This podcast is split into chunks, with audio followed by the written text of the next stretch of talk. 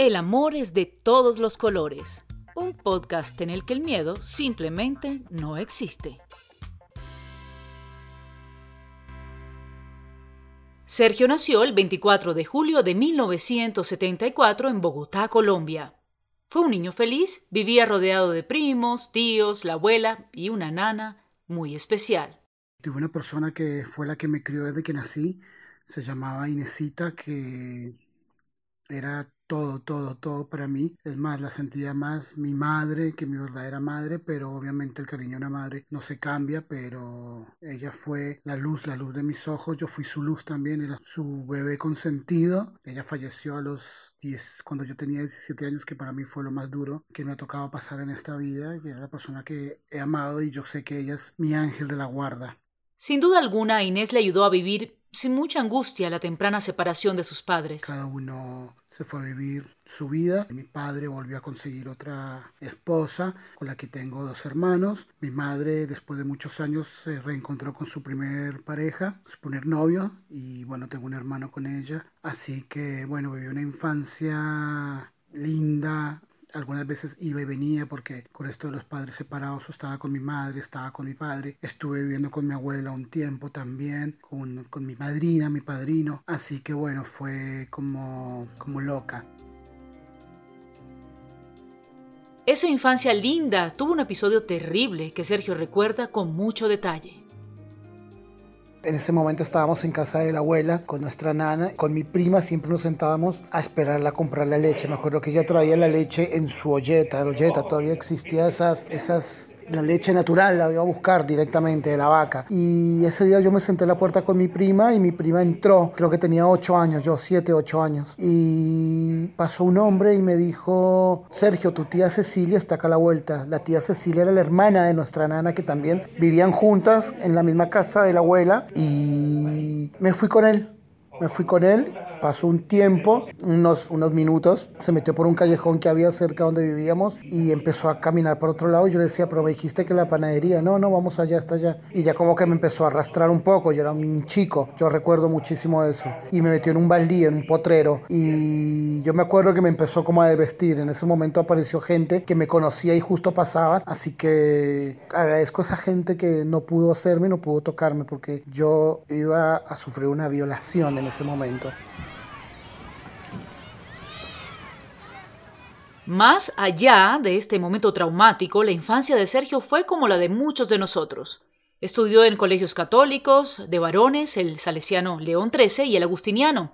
Siempre estuvo rodeado de amigos. Era muy sociable, popular, y le encantaban las chicas. Era muy enamoradizo, me encantaban, amaba las rubias o amo las rubias. Era como, como mi punto débil. Y siempre, bueno, era el que iba a buscar a las primas al colegio para ver a sus amigas. Y los 15 años iba puras fiestas con ellas porque el primo las tenía que acompañar para que no fueran solas. Entonces, imagínate, él era el que estaba siempre con ellas. Y sí, enamorado estuve siempre de una persona que era vecina y fue mi gran amor, mi gran amor. Y bueno, crecimos y bueno, cada uno por su rumbo. Pero sí estuve novio también un buen tiempo y nada, por eso fue muy raro mi, mi... No fue raro, no, porque nada es raro, todos nacemos como somos y fue mi cambio, mi cambio rotundo hacia esa mi sexualidad. Yo supe desde muy temprana edad que me gustaban las mujeres, pero Sergio jamás imaginó ser gay. Tanto así que tuvo novias con las que vivió sus primeras relaciones sexuales. Fue después de graduarse del colegio que algo cambió.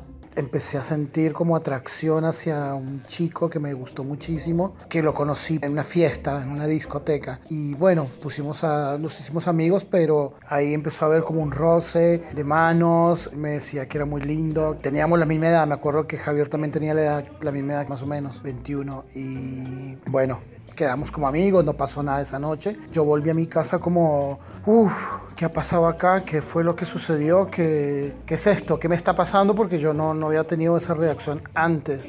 Todo era extraño para Sergio. Entrar a una discoteca, ver a dos hombres besándose, eso era nuevo para él. Al principio lo confundía. Pasaron los días y mientras Sergio compraba algo en un centro comercial, un chico que jamás había visto se le acercó y lo invitó a tomar algo. Él aceptó sin dudarlo y fue con él con quien tuvo su primera relación sexual gay. Sergio necesitaba hablar con alguien sobre todo lo que le estaba pasando y decidió que su prima sería la indicada.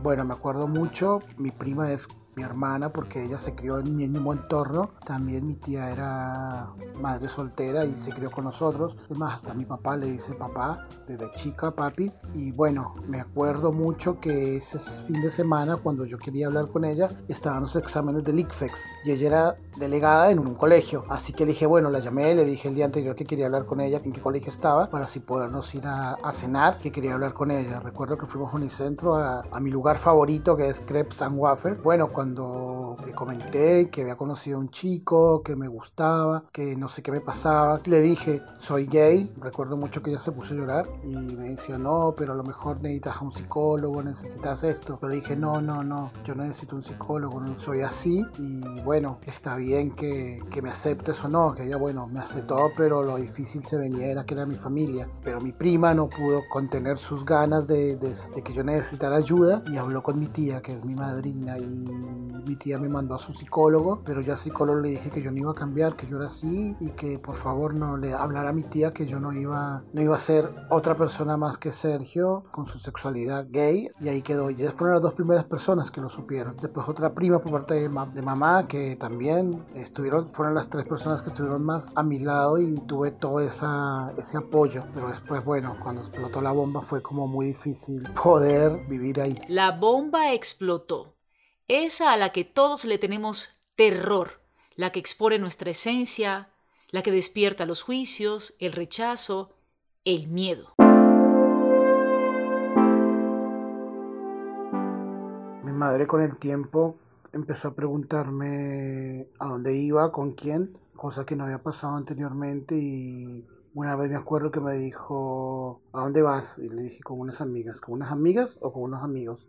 Porque ahora no sé si te gustan las mujeres o los hombres. Y yo, ay mamá, bueno, no, no empecemos con eso. Y me iba hasta que, bueno, yo decidí decirle y, y bueno, ella no explotó, llamó a mi familia, llamó a todo el mundo, en el extranjero también, para decirle que Sergio era gay. Empezaron los reclamos, que no puedo salir. Me acuerdo que había puesto a un tío y al amigo de mi tío a que me siguiera. Ella creyó que nunca los vi, si los vi me seguían por el centro de Bogotá, cuando salía a algún lado, siempre los veía para ver qué era lo que yo hacía. Y bueno, no era el único de la familia en ese momento gay, pero cuando la gente es ciega no, no se da cuenta. Llegó un momento en el que la situación se volvió insostenible. Sergio tenía una relación sentimental estable y tuvo que tomar una decisión difícil.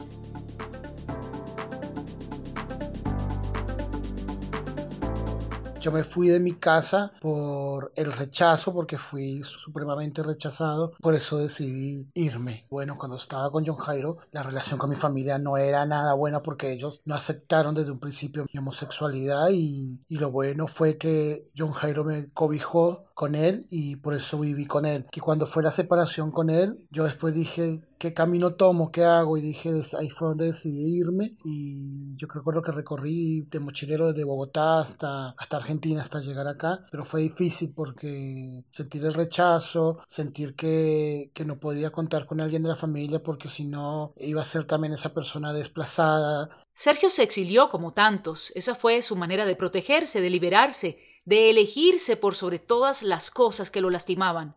Viajó por cada país de Latinoamérica. Eran solo su mochila y él. Vivió muchas aventuras lejos de los suyos. Pasó por Ecuador, Perú, Bolivia y viajando en tren hacia Brasil, conoció a un chico y con él recorrió gran parte del país de la Zamba. Pero su nuevo amigo realmente iba hacia el norte y Sergio quería seguir hacia el sur. Ahí fue cuando yo decidí, bueno, seguir hacia el sur, llegué a Paraguay, en Paraguay pasé a Argentina, donde entré, me acuerdo, el 4 de junio, que fue el día del cumpleaños de mi padre, que decidí llamarlo para hablar con él. Y me contestó y bueno, fue lindo haberlo escuchado después de tanto tiempo y, y no haber estado en contacto con él. Y es que a donde tú vayas, va tu corazón y él amaba a su familia. En todo caso, la vida lo fue llevando y llevando y conoció a un par de personas que lo invitaron a pasar un tiempo en Córdoba.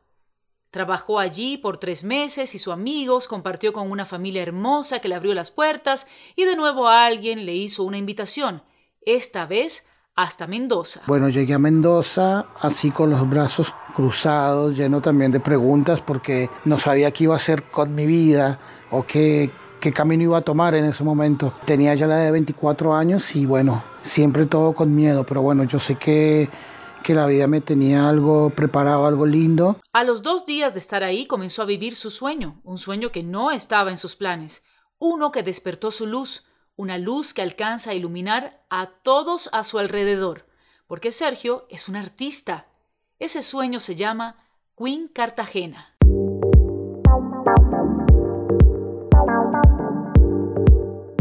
Ser drag queen es un arte maravilloso. Es algo que me ha regalado muchísimas, muchísimas satisfacciones. He recorrido Argentina de norte a sur, de oriente a occidente. He sido reconocido. He sido Reina Nacional Drag Queen Argentina en el año 2004, representando a Mendoza. Obviamente, como dije, represento a Colombia, mi tierra también. Somos artistas, somos transgresores. En mi caso, me gusta dar felicidad al público, que la gente se divierta, que cante. Hay veces también hago temas lentos para que la gente se sienta identificado. Así que bueno, eso para mí ha sido lo más maravilloso. Sergio no solo trabaja hace más de 20 años en Queen Disco, uno de los lugares más emblemáticos de Mendoza. Ahí ha hecho una gran carrera.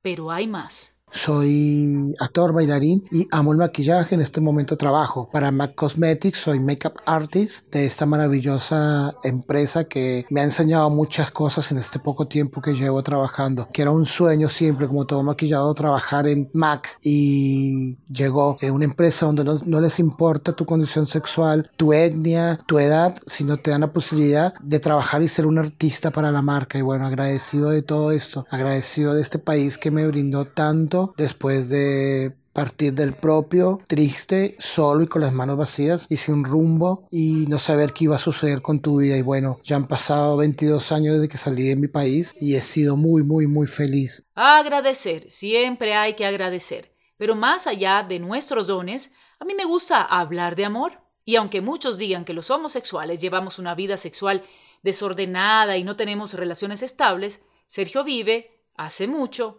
pero mucho con el amor de su vida. Wow, mi relación amorosa.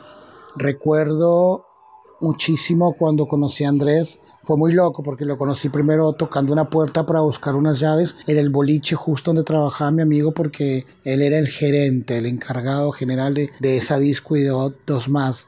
Al principio fue como, como raro porque yo no quería, no pretendía estar en sí en algo serio porque yo quería seguir viajando, seguir trasladándome a otro, a otro lugar. No sé si era Europa o un barco, un avión a Australia, pero algún lado quería seguir. Y bueno, lo, lo conocí así por amigos y todavía no tenía, las, la, no tenía la certeza si me quedaba, no me quedaba, pero apareció un tercero y ahí fue cuando dijimos, wow, no, no, esto es mío, esto me pertenece. Y bueno, con él llevamos una relación de 22 años, donde bueno, hemos sido, como todas las parejas, hemos tenido peleas, disgustos, hemos tenido muchas emociones, hemos sido compañeros, lo que siempre hemos dicho que tenemos que tener libertad el uno al otro, cada uno estar o hacer lo que quiere, eh, salir con sus amigos como él sale, yo salgo con los míos, sin estar pendiente de un teléfono con quién estás, nada de eso. Yo creo que una relación se basa en la comprensión, en la libertad y en la comunicación eso es para mí una llegar a tantos años porque yo llegué a Mendoza en el año en octubre del año 98 y el 11 me puse en pareja con él. Así que ya llevo voy a cumplir 22 años. Vamos a cumplir ya este diciembre. Es una persona con la, la que me siempre lo he dicho, me devolvió la vida, me devolvió la fe de creer en mí, de ser quien quería ser y hemos trabajado juntos, es mi mano derecha en lo que es mi show, es la persona más crítica, es la que me dice lo que está bien, lo que está mal y gracias a Andrés Auren Sanz, que así se llama el amor de mi vida, estoy donde estoy. En Argentina, Sergio edificó un gran proyecto de vida en todos los sentidos.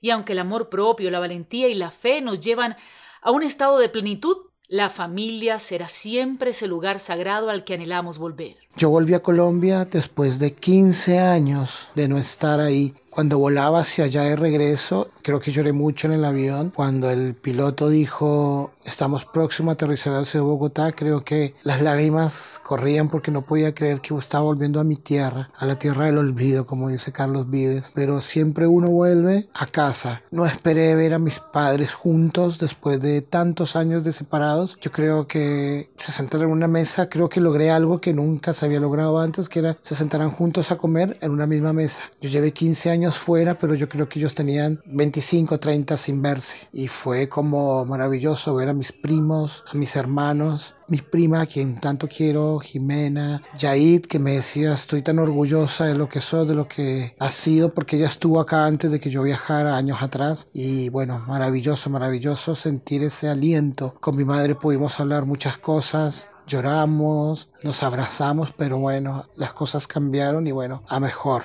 Igual todavía estaba como el resentimiento y eso lo logró mi hermano el año pasado que viajó. Yo cuando me fui de Colombia, mi hermano menor tenía 10 años. Él hizo abrir los ojos a mi madre porque creo que mi madre creía que mi vida era solo sexo, drogas y rock and roll y no, no es así. Él estuvo acá y justo pasó todo lo que fue la vendimia, vivió toda esa elección, todo ese evento y él me dice estoy orgulloso creo que le hizo abrir los ojos y recapacitar más a mi madre para que viera la persona que soy, que no era la persona mala, oscura o por tener la sexualidad que soy, era lo peor. Entonces, gracias a él y muy agradecido, soy lo que soy. Sergio es un hombre, un hijo, un hermano, un primo, un nieto, un ser que ama y es amado.